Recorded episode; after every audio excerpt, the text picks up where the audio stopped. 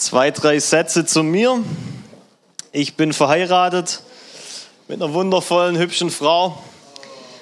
Ja, praise God. Und wir haben eine 15-monatige alte Tochter, die lernt gerade laufen, reden und ihr erstes Wort war Papa. Praise God. So, wenn ihr wissen wollt, wie das funktioniert, könnt ihr nachher gerne auf mich zukommen. Ich werde euch erzählen, wie das funktioniert, den Trick.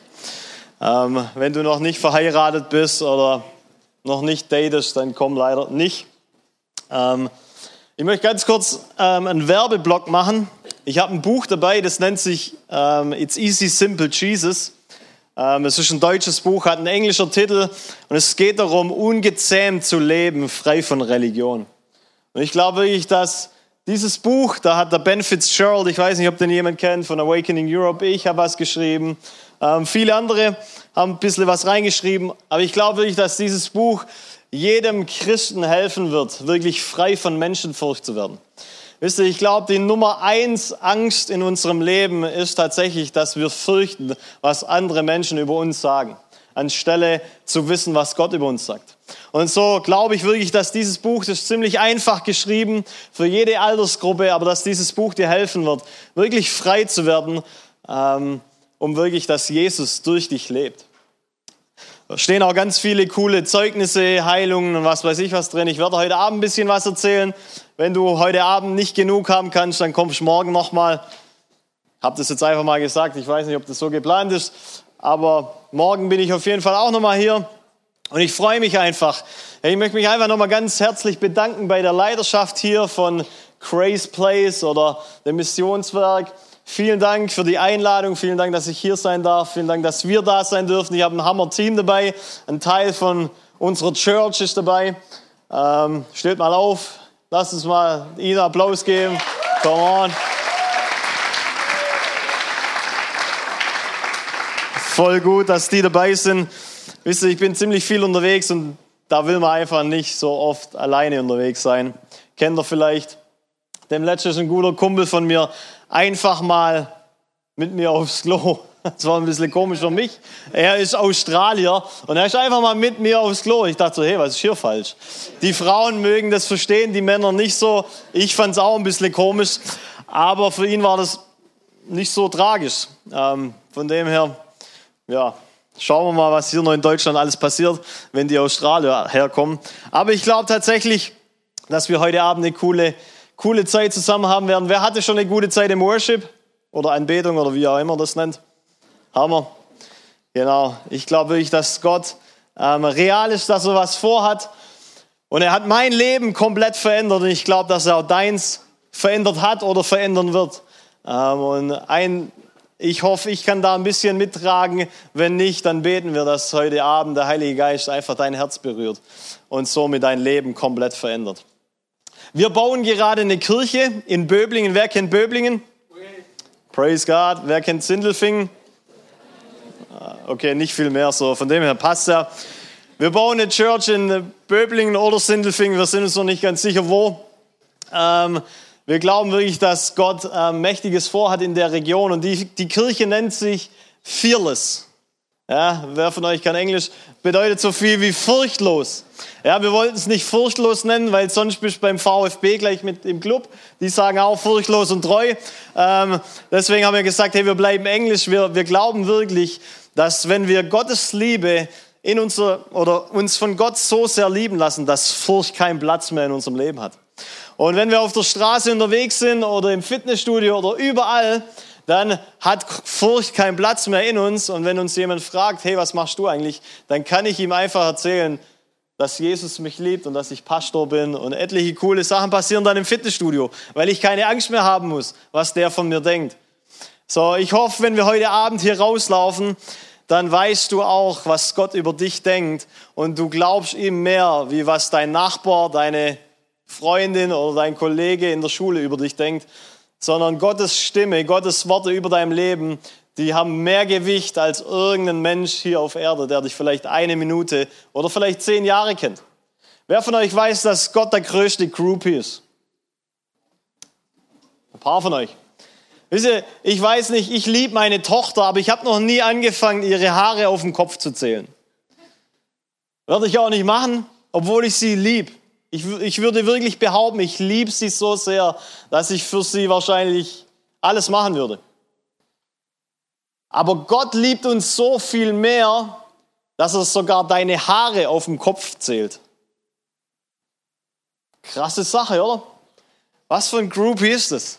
Was für ein Gott, der wirklich jede Zeit für dich opfert, um mit dir Gemeinschaft zu haben, um deine Haare auf dem Kopf zu zählen, der sogar das Beste im Himmel gegeben hat, seinen Sohn Jesus Christus, damit du jetzt in Beziehung mit ihm leben kannst.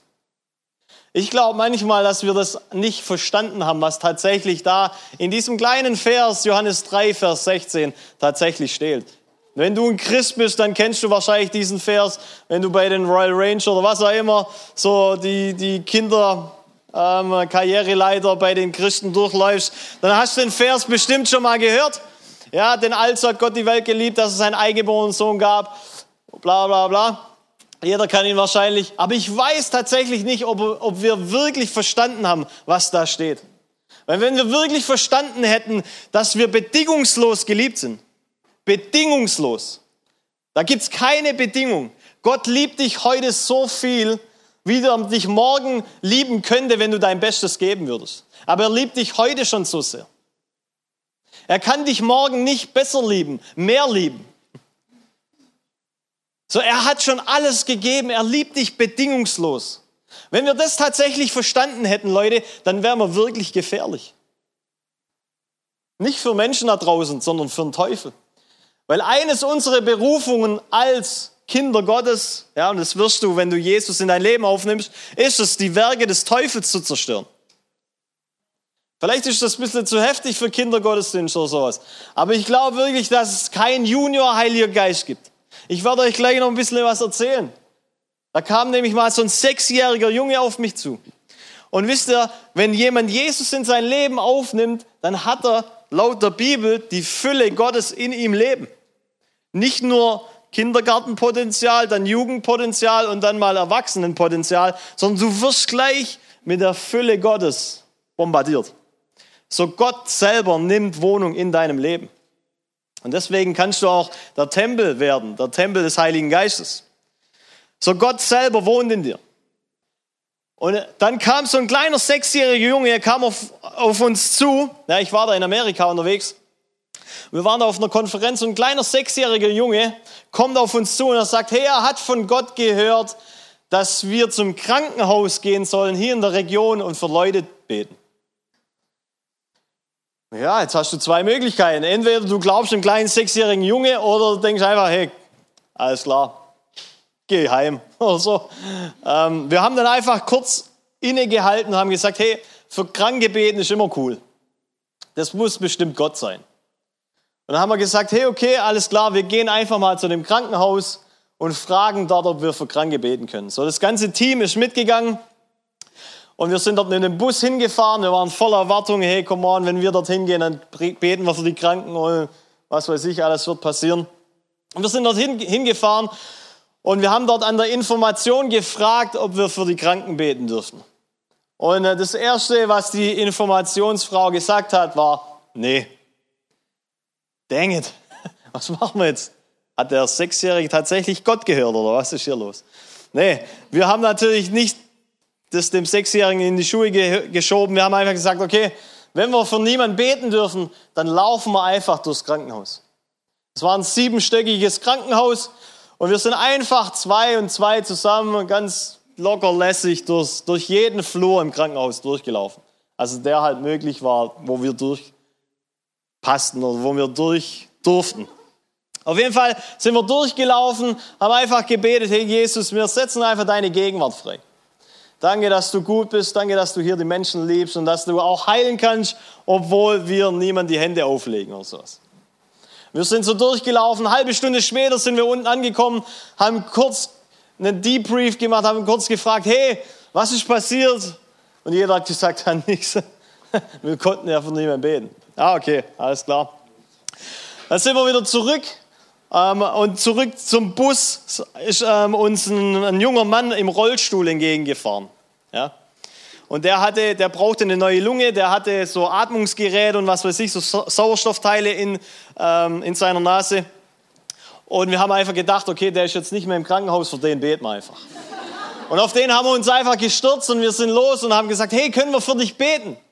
Und er hat dann gesagt, ja klar, kann ja nicht schlechter werden. Ähm, so haben wir für ihn gebetet, nichts passiert. Man, was ist heute los? Okay, wir sind zurück in den Bus, zu der Konferenz zurückgefahren und äh, dann gab es einen Schichtwechsel bei der Informationsleiterin und äh, eine Person von der Konferenz, wo ich war, ist dorthin. Also die Arbeit dort im Krankenhaus. Und die hat angerufen am nächsten Tag und hat gesagt, hey, wart ihr hier, um für jemanden zu beten?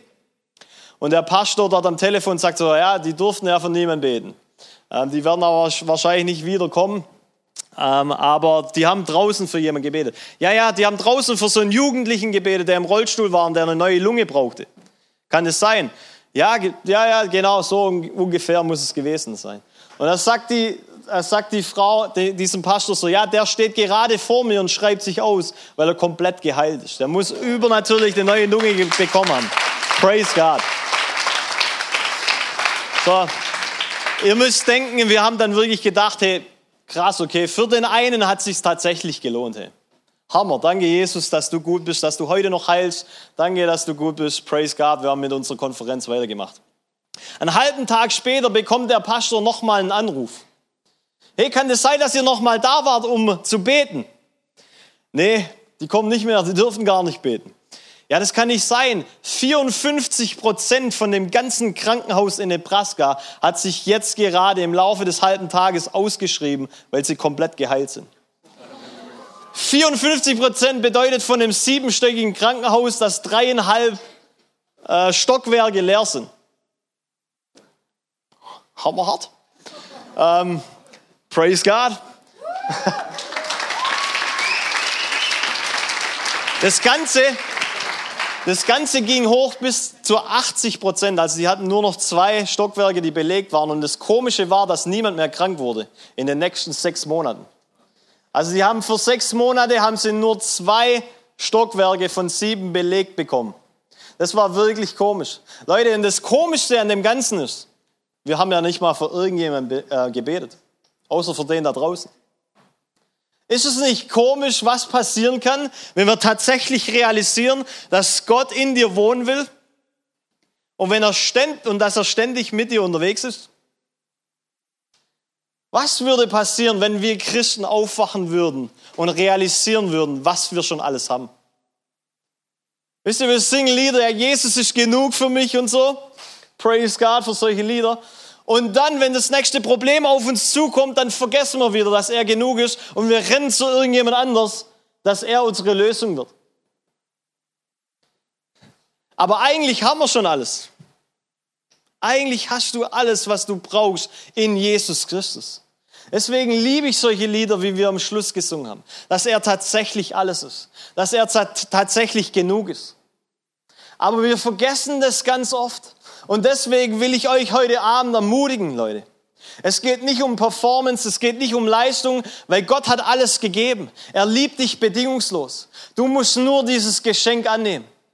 Und dann hast du tatsächlich alles, was du brauchst, um ein gefährliches Leben zu führen.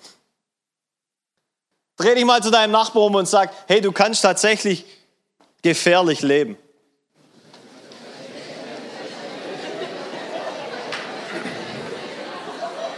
Jetzt dreh dich mal zu deinem anderen Nachbarn und sag ihm, glaubst du das?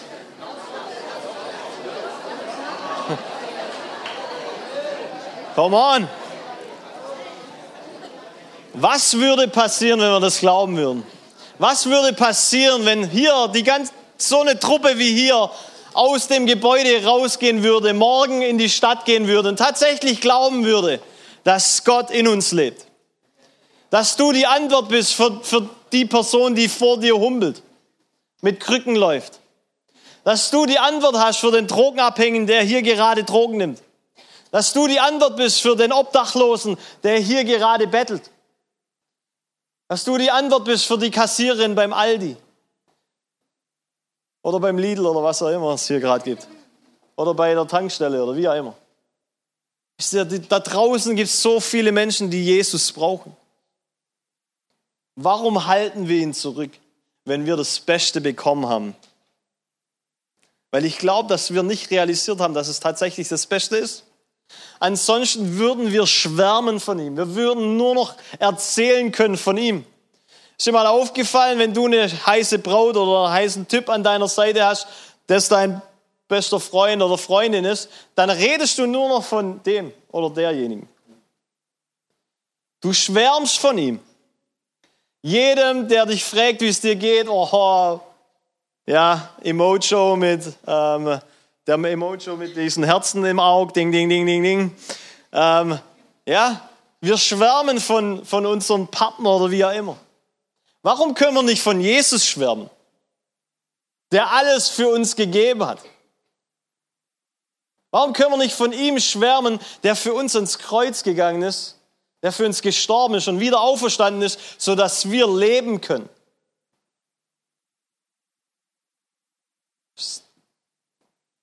Nur eine Frage.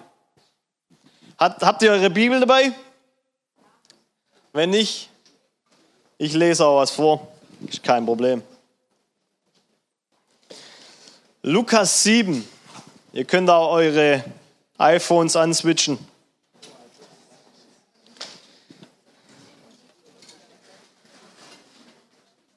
Alles andere außer iPhone zählt nicht. Weil, hey, Gott sagt ja, wir sind sein Augapfel und nicht sein, äh, sein Andronoid oder sowas. So, von dem her, praise God. Spaß, Spaß.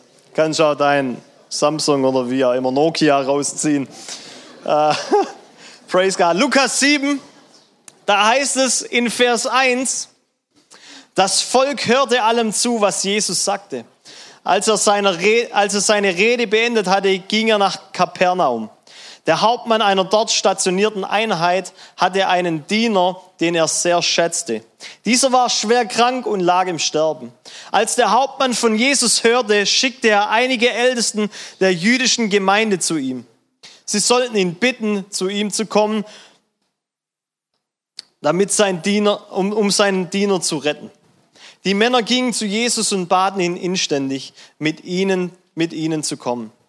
Er ist es wert, dass du ihm diese Bitte erfüllst, sagten sie. Er liebt unser Volk und hat sogar die Synagoge gebaut. Jesus machte sich mit ihnen auf den Weg. Doch als er nicht mehr weit vom Haus des Hauptmanns entfernt war, schickte dieser ihm einige Freunde entgegen und ließ ihm ausrichten, Herr, be bemühe dich nicht. Ich bin es nicht wert, dass du in mein Haus dass du mein Haus betrittst. Deshalb hielt ich, hielt ich mich auch nicht für würdig, selber zu dir zu kommen. Sprich nur ein Wort und mein Diener wird gesund. Ich bin ja selbst dem Befehl eines anderen untergestellt und habe meinerseits Soldaten unter mir. Wenn ich zu einem von ihnen sage, geh, dann geht er. Und wenn ich zu einem sage, komm, dann kommt er. Und wenn ich zu einem meiner Diener sage, tu das und, das, dann tut er es. Jesus staunte über den Mann, als er das hörte. Er wandte sich um und sagte zu der Menge, die ihm folgte, ich versichere euch, solch einen Glauben habe ich in ganz Israel nicht gefunden. Als die Männer, die der Hauptmann geschickt hatte, zu ihm zurückkamen, stellten sie fest, dass der Diener gesund war. Bis dahin mal. So. Wenn du deine Bibel schon lange nicht mehr gelesen hast, ist das wahrscheinlich die Bibellese für die nächste komplette Woche. Um, praise God. Wir lesen hier von einer Geschichte. Ich weiß nicht, ob du sie schon gehört hast, vielleicht schon hundertmal gehört hast, vielleicht auch nicht. Vielleicht bist du zum ersten Mal in, in so einer, mit so einer Gruppe hier unterwegs, in so einer Kirche. Du hörst so einen Spinner irgendwas erzählen. Ähm, hey, hör einfach noch ein bisschen zu. Wir machen bald Schluss und dann wirst du ein paar coole Sachen erleben. Wir lesen hier dass Jesus unterwegs war. Und Jesus hat so zwölf Jünger dabei gehabt, seine, seine Truppe. Und Jesus ist unterwegs und dann kommt eine Gruppe von Pharisäern auf ihn zu, die so einen Hauptmann geschickt hat. So ein Hauptmann damals, der war Römer, so ein Soldat, der hatte mindestens 100 Leute unter sich. Also ich weiß nicht, wie viele Leute hier reinpassen, aber ein paar Leute hatte der unter sich. Ja, das war wirklich ein Chef. Das war wirklich wahrscheinlich, weil er Leute unter sich hatte, war es ein, ein Krieger, ein stabiler Kerle, ähm, ein, jemand, der wirklich Leute anleiten konnte. Ja, das, der war nicht nur gefährlich, der sah wahrscheinlich auch gefährlich aus oder irgendwie. Auf jeden Fall, dessen Diener war krank. Ziemlich komisch, dass dein Diener krank werden muss, dass du, nach je, dass du jemand zu Jesus schickst. Und als ich diese Geschichte gelesen habe, ist mir bewusst geworden, okay, der, der Hauptmann, er schickt Pharisäer, also Leute, die meinten, sie kannten Jesus, zu Jesus, um ihn zu bitten, damit er kommt, um quasi diesem Hauptmann seinen Diener zu heilen. Und wie haben die Pharisäer das gemacht? Sie sind, sie sind gekommen und haben ihm erzählt, wie toll der Hauptmann ist. Ich weiß nicht, wie du erzogen worden bist, aber ich bin, ähm, ich habe keine Option bekommen. Bei mir gab es zwei, der Kochlöffel und der fünffältige Dienst. Ähm, wenn du mit Optionen erzogen wirst, praise God, das gab es bei mir damals noch nicht. Aber meine Eltern, die haben mal versucht, ähm, uns Kindern, ich habe noch zwei Schwestern, uns zu erziehen mit To-Do-Listen. Also da wird aufgeschrieben, wer was macht und wer es nicht macht, der hat ein Riesenproblem. Wer es macht, der darf abends länger aufbleiben oder der kriegt ein bisschen Schokolade oder wie auch immer. Kennt ihr das? Ein paar von euch. Der Rest, oh, euch geht's gut. Praise God. Auf jeden Fall bin ich so etliche Jahre erzogen worden und wir haben versucht, diese Hausaufgaben, diese To-Do-Liste abzuarbeiten. Und wenn du so wie ich bist, dann äh, hast du nicht jeden Tag wirklich Lust, diese Sachen zu machen. Vor allem nicht, wenn du zum Beispiel in die Garage aufräumen musst oder den Müll rausbringen musst oder wie auch immer. Ähm, ziemlich langweilig und man vergisst es ganz oft. Und ich habe mein, meine Sachen immer, immer sehr gerne rausgeschoben. Und dann habe ich mich mal ertappt, dass ich im Kino war. Und während im Kino konnte ich den Film nicht mal mehr genießen, weil ich wusste, dang it, ich habe vergessen, den Müll rauszubringen. Und wenn ich heimkomme, wird wahrscheinlich mein Vater daheim sein.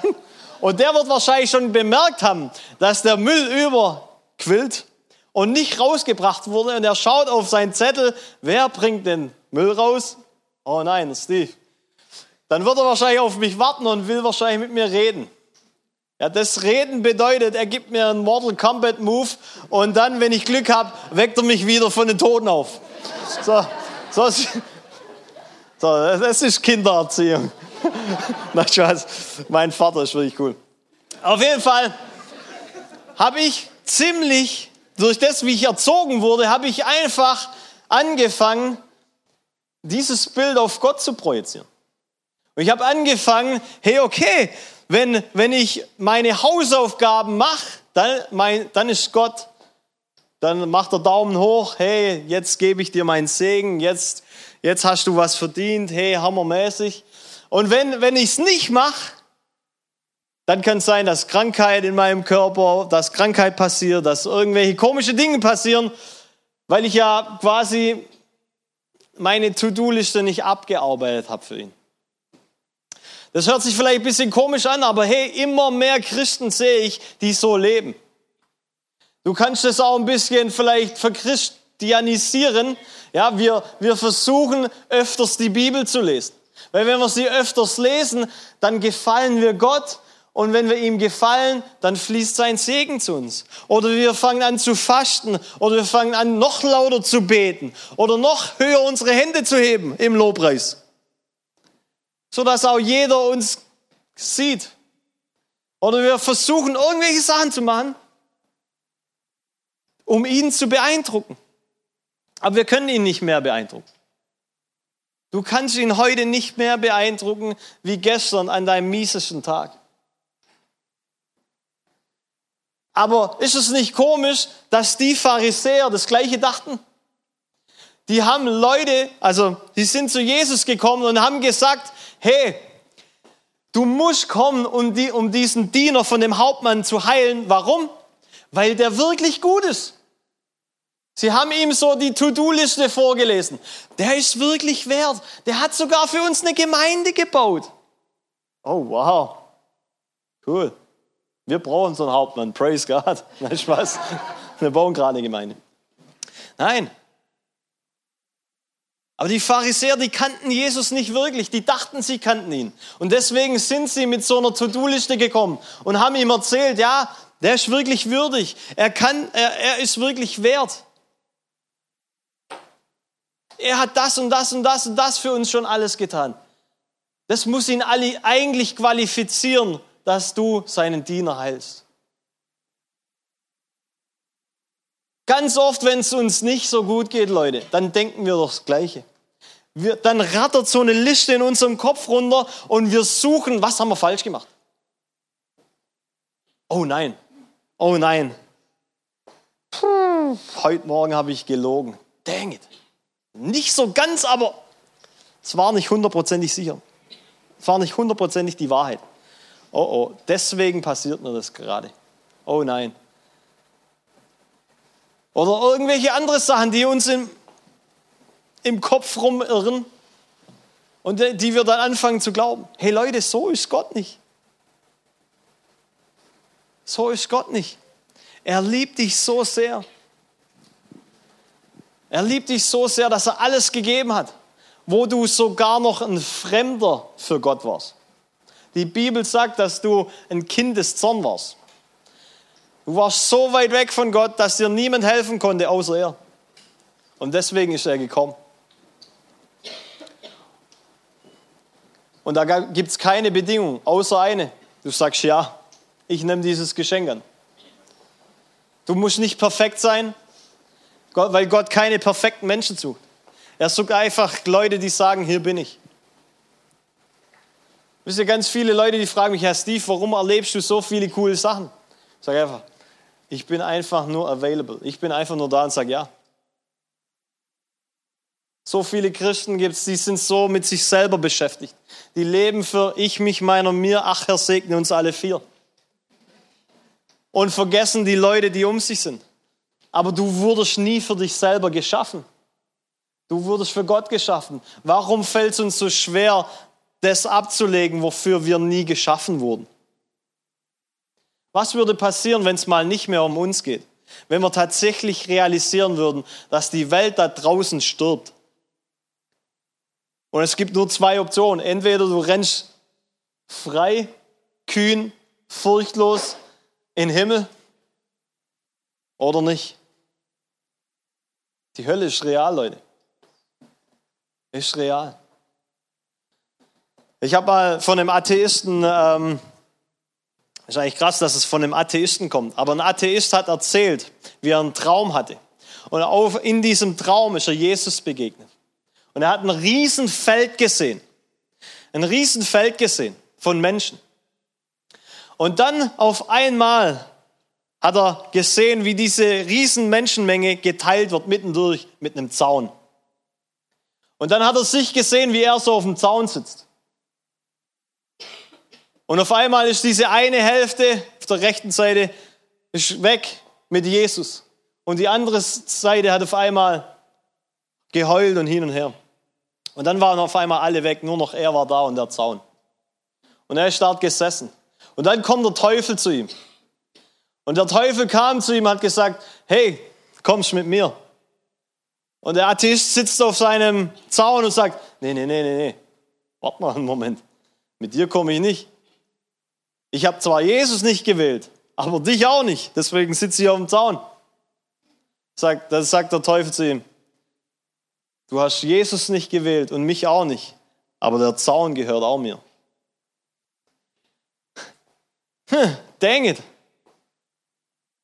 Das hat ein Atheist geträumt, der nicht mal gläubig ist. Hoffentlich ist er es jetzt. Was will ich da damit sagen, Leute? Wir können nicht kompromisshaft leben. Wir wollen kompromisslos leben, unaufhaltsam, volle Power für ihn. Und wie machst du das? Indem du dich anstrengst, indem du deine To-Do-Liste abarbeitest, indem du anfängst, irgendwelche tolle Dinge für ihn zu tun. Ja, okay, dann fange ich jetzt halt an, die Klos zu putzen, dann arbeite ich mich hoch in Kinderdienst und irgendwann darf ich hier vorne stehen und auch mal was sagen. Nee. Du tust es, indem du Gottes Liebe in dein Leben einlädst und er dein komplettes Leben verändert. Und dann ist egal, wo du arbeitest, was du tust, du kannst immer Jesus weitergeben. Wisst ihr, dass ihr ein Leben verändern könnt mit einem Satz? Ein Satz kann jemandes Leben verändern. Hey, Entschuldigung, hat Ihnen heute schon mal jemand erzählt, dass Jesus Sie liebt und dass er einen Plan für Ihr Leben hat? Ein Satz. Ein Satz, wenn du deinen Kaffee Latte bestellst und du da, dann zahlst und einfach mal zehn Sekunden nicht an dich denkst. Und du einfach sagst, hey, hat dir heute schon mal jemand gesagt, dass Jesus dich liebt und dass er einen Plan für dein Leben hat? Ich bin äh, letzte Woche in, äh, in eine Tankstelle einfach rein.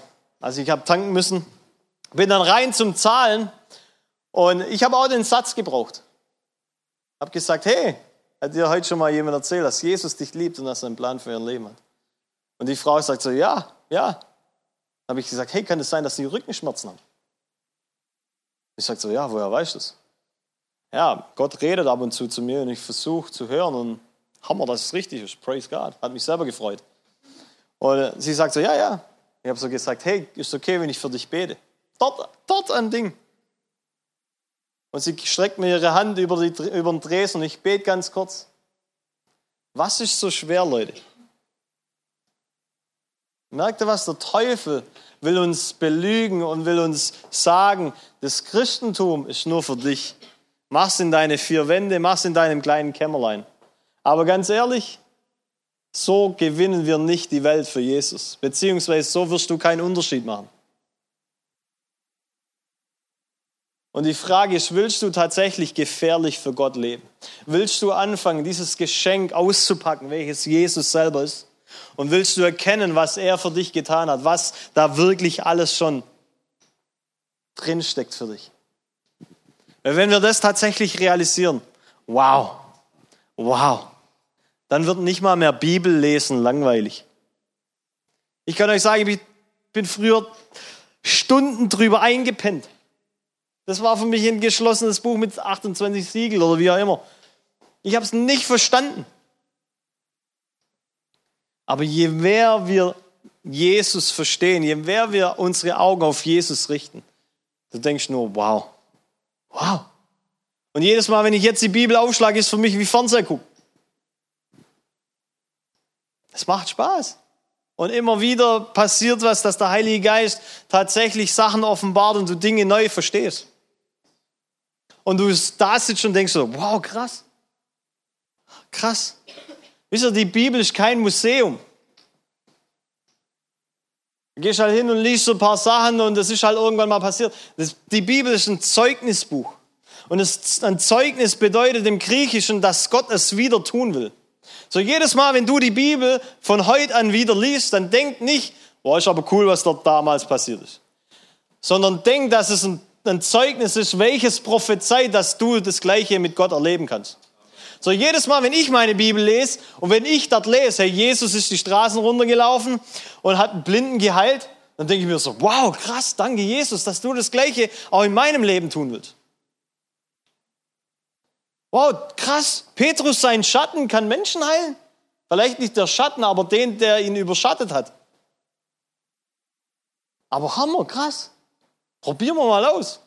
Habe ich mal probiert auch in so einem Scheinwerferlicht jemand reingestellt, der ähm, irgendwelche Schmerzen hatte. Ist einfach reingestellt, hier so ein Schatten, hat tatsächlich funktioniert. Das, das bedeutet nicht, ja, der Steve Junke oder wie auch was. Das kannst du auch.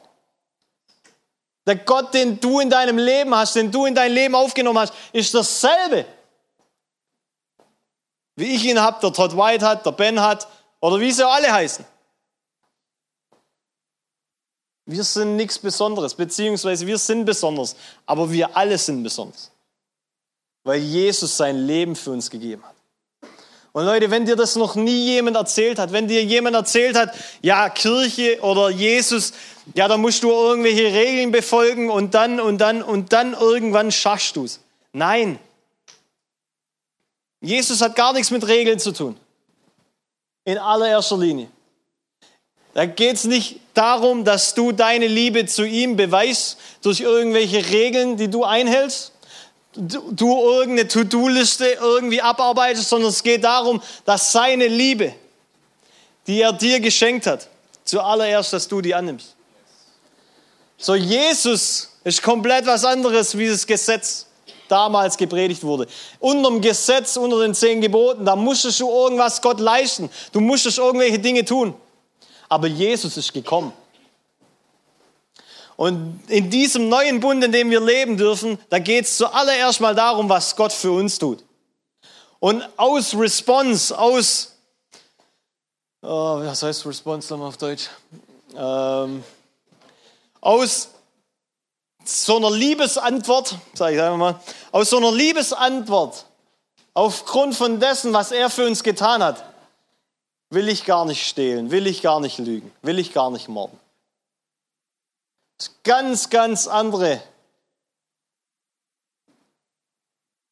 Herzenshaltung.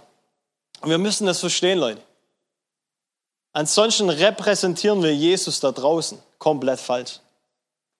Jesus liebt tatsächlich jeden. Er liebt jeden.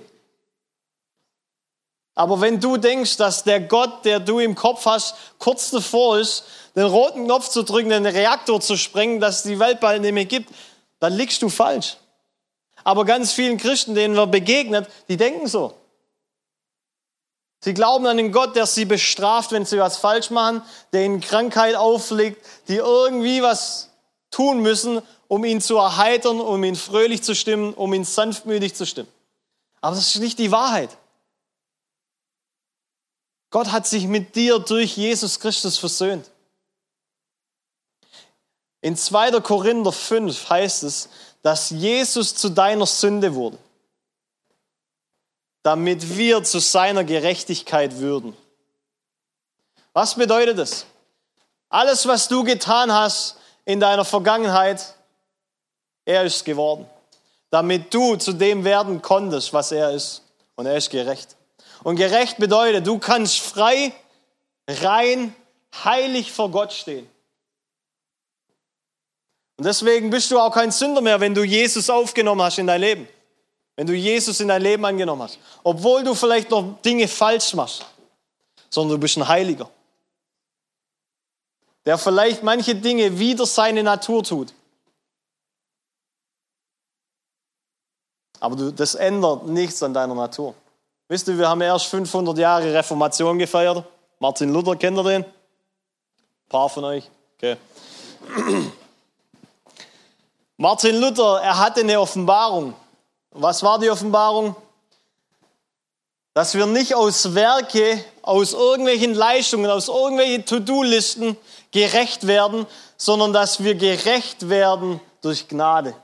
Und Gnade ist nicht irgendwas, sondern Gnade ist Jesus. Du wirst gerecht durch Jesus. Du kannst frei zu Gott kommen durch Jesus. Und deine Sünde, das, was du vielleicht jetzt gerade denkst oder was du vor zwei Stunden getan hast, kann dich nicht zurückhalten. Leute, das hat mein Leben revolutioniert. wisst ihr warum? Weil ich ständig dieses, so wie ich erzogen wurde, auf Gott projiziert habe oh, ich muss es Gott recht machen, ich muss irgendwelche Dinge tun, damit ich noch ein besserer Christ werde. Weil so wie mein Leben jetzt aussieht, ist ja ziemlich langweilig. Ziemlich monoton, ziemlich normal. Aber das, was die Leute hier vorne immer sagen, oder mein Pastor oder wie auch immer, wow, das sind richtig krasse Leute. Ich muss noch, ich muss irgendwas machen. Zuallererst, lass dich von seiner Liebe füllen. Geh in das Versteck mit Gott und verbring Zeit mit ihm. Weil dafür ist er gestorben, damit du jetzt mit ihm eine Beziehung führen kannst. Und du würdest ja auch nicht sagen, ja, ich habe eine Freundin, aber ich verbringe keine Zeit mit ihm. Oder mit ihr. So, wenn du sagst, du hast Jesus in deinem Leben, dann verbring auch Zeit mit ihm. Das andere, was ich noch ganz kurz sagen will, und dann schließe ich ab, die Band, ich weiß nicht, wie ihr es normal macht, aber die Band kann vielleicht auch schon mal nach vorne kommen.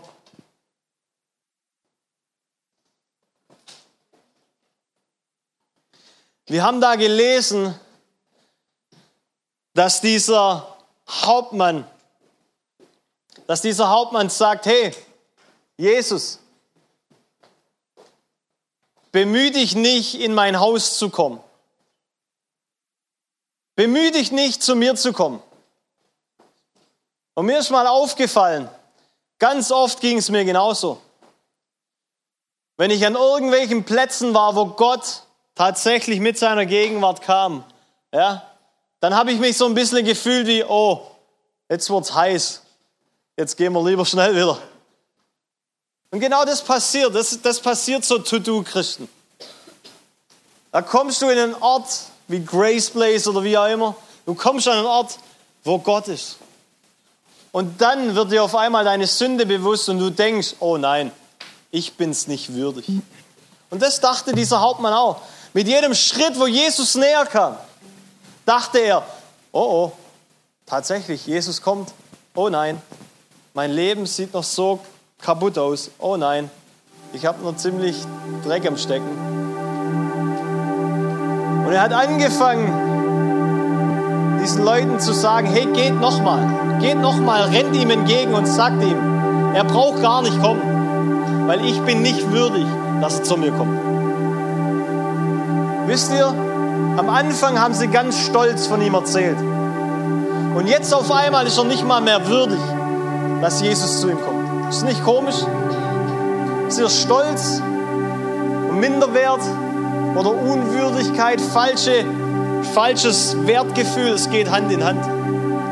Das Problem ist, bei beidem dreht sich alles nur um dich. Und Jesus lässt sich von dem nicht beeinträchtigen.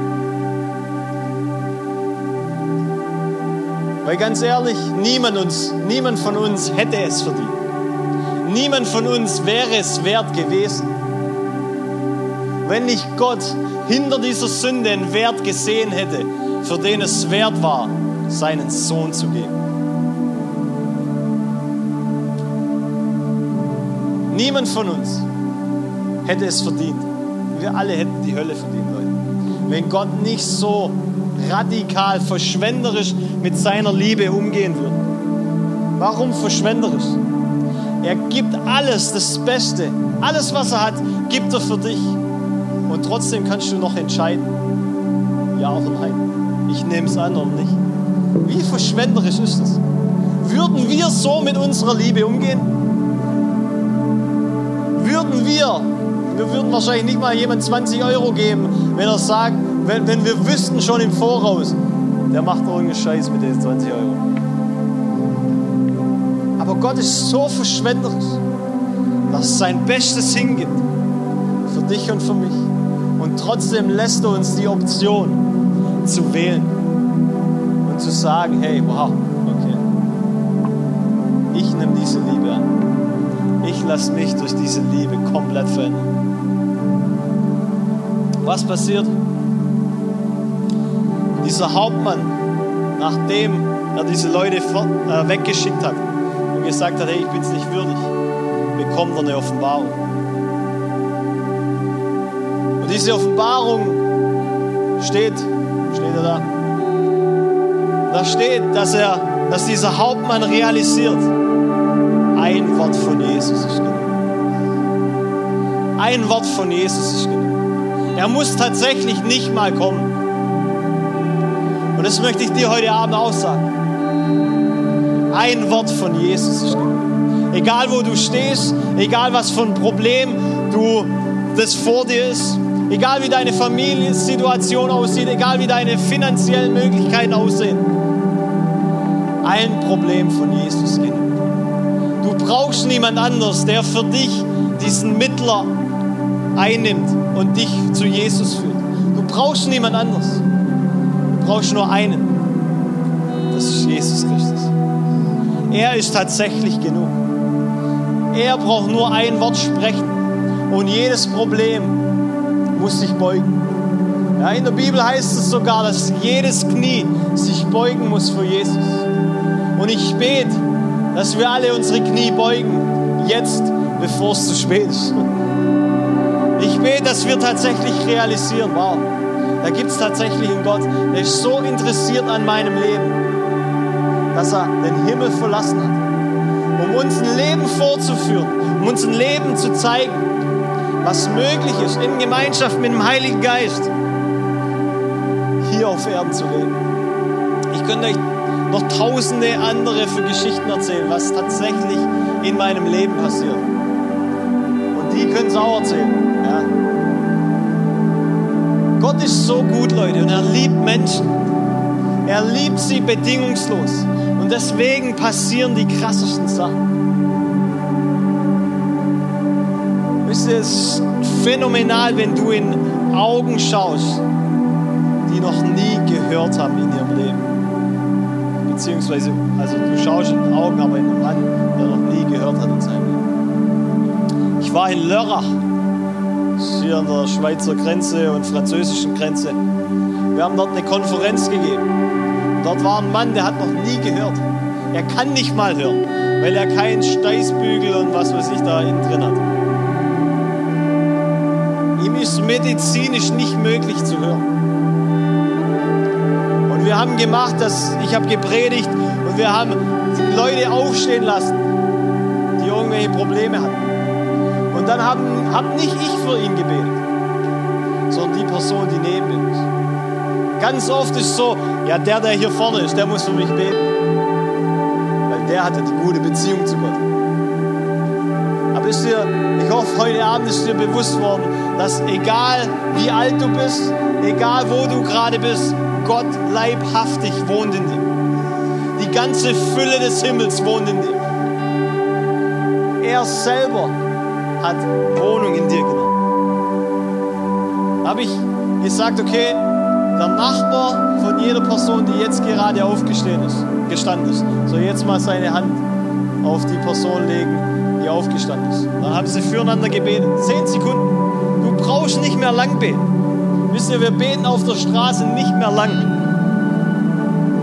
Ich meine, wir können eh keinen heilen. Das ist Jesus. Und er hat es ja vor 2000 Jahren gemacht. Dann brauchen wir ihn auch nicht mehr mit unseren Worten überreden. So, wir, wir nehmen unsere Autorität, die uns als Kinder Gottes zusteht. Und wir sagen, im Namen Jesus gebieten wir, dass das Ding geht. Und das haben die gemacht. Und er, er hat angefangen, Rotz und Wasser zu retten. Weil er zum allerersten Mal ge gehört hat. Ist heute noch nicht klar, wie das funktioniert, weil er die Teile nicht drin hat. Aber er hört. Und er hat Zeugnis gegeben und gesagt, für ihn ist es wie eine neue Geburt. Er ist wie von neuem geboren. Wie viel mehr ist deine neue Geburt, wenn du tatsächlich sagst, wow, ich nehme diesen Jesus in mein Leben auf. Die Bibel spricht nämlich dann von einer neuen Geburt. Du wirst von neuem geboren. Ein neues Leben wird geschaffen. Und du wirst auf einmal eine Behausung Gottes. Das Zelt Gottes, Haus Gottes, egal wie du dich nennen willst. Auf einmal wohnt Gott in dir.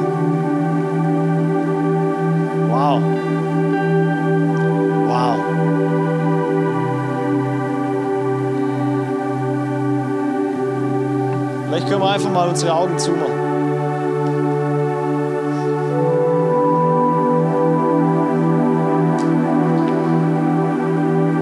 Vielleicht bist du hier und du hast mit diesem Glauben, mit Christ, Christsein oder mit Kirche nichts am Hut. Vielleicht hat dich tatsächlich irgendjemand eingeladen wegen der Coke.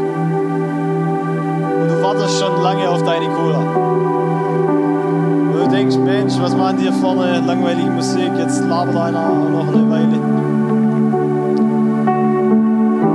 Ich möchte dir jetzt die Chance geben, wenn du sagst, hey, wow, der hat davon geredet, dass ich ein Haus Gottes sein kann, dass Gott in mir Wohnung nimmt, dass ich nicht mal was dafür tun muss in allererster Linie, sondern dass er schon alles für mich getan hat darum geht, wie ich vielleicht schon immer dachte, ich muss irgendwas für Gott tun. Ich muss meine To-Do-Liste abarbeiten. Ich muss irgendwelche Sachen befolgen. Sondern dass es in erster Linie darum geht,